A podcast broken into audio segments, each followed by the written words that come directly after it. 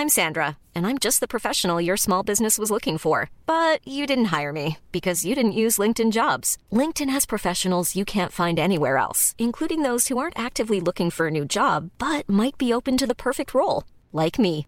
In a given month, over 70% of LinkedIn users don't visit other leading job sites. So if you're not looking on LinkedIn, you'll miss out on great candidates like Sandra. Start hiring professionals like a professional. Post your free job on linkedin.com/people today.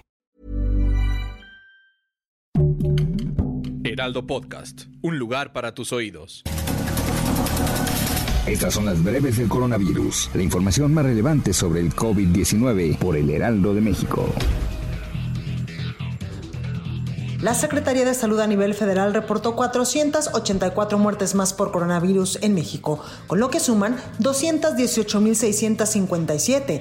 Además informó que hay registro de 2.361.874 casos confirmados de coronavirus, lo que representan 3.043 más que el día de ayer. A nivel internacional, el conteo de la Universidad de Johns Hopkins de los Estados Unidos reporta que hoy en todo el mundo hay más de 156 millones 305 mil contagios del nuevo coronavirus y se ha alcanzado la cifra de más de 3 millones 260 mil muertes.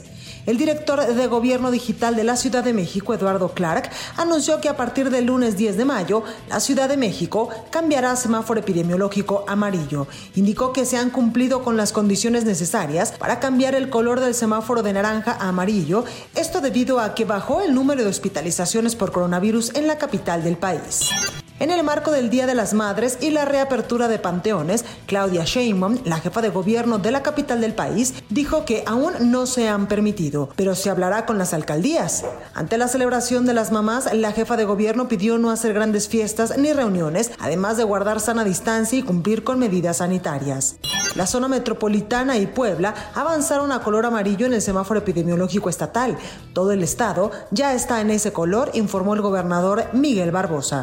Las cifras oficiales de la pandemia por coronavirus en México dan cuenta de 218.007 muertes, lo que coloca al país como el cuarto con más fallecimientos. Sin embargo, el Instituto de Métricas y Evaluación de la Salud advirtió que la cifra real será de 617.117, colocándose como el tercer país con más víctimas mortales después de Estados Unidos e India.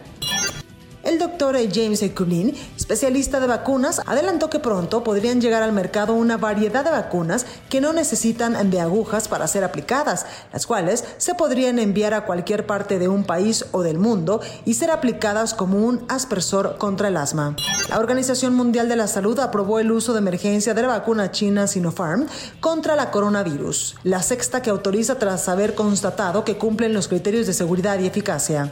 La ciudad de Nueva York, en Estados Unidos, aún tiene camiones refrigerados llenos de cuerpos de las víctimas infectadas por el coronavirus. Más de un año después de que se establecieran por primera vez como morgues temporales a medida que aumentaban las muertes en el punto álgido de la pandemia. Los líderes de la Unión Europea dijeron ayer que a raíz de que los Estados Unidos respaldaron las acciones de patentes para la tecnología de la vacuna contra el coronavirus, el bloque de 27 naciones analizará si debería hacer lo mismo. Para más información sobre el coronavirus, visita nuestra página web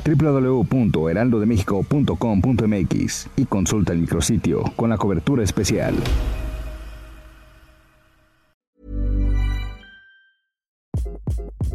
Hi, this is Craig Robinson from Ways to Win, and support for this podcast comes from Invesco QQQ the official ETF of the NCAA. Invesco QQQ is proud to sponsor this episode and even prouder to provide access to innovation for the last 25 years. Basketball has had innovations over the years too. We're seeing the game played in new ways every day. Learn more at Invesco.com slash QQQ. Let's rethink possibility. Invesco Distributors, Inc.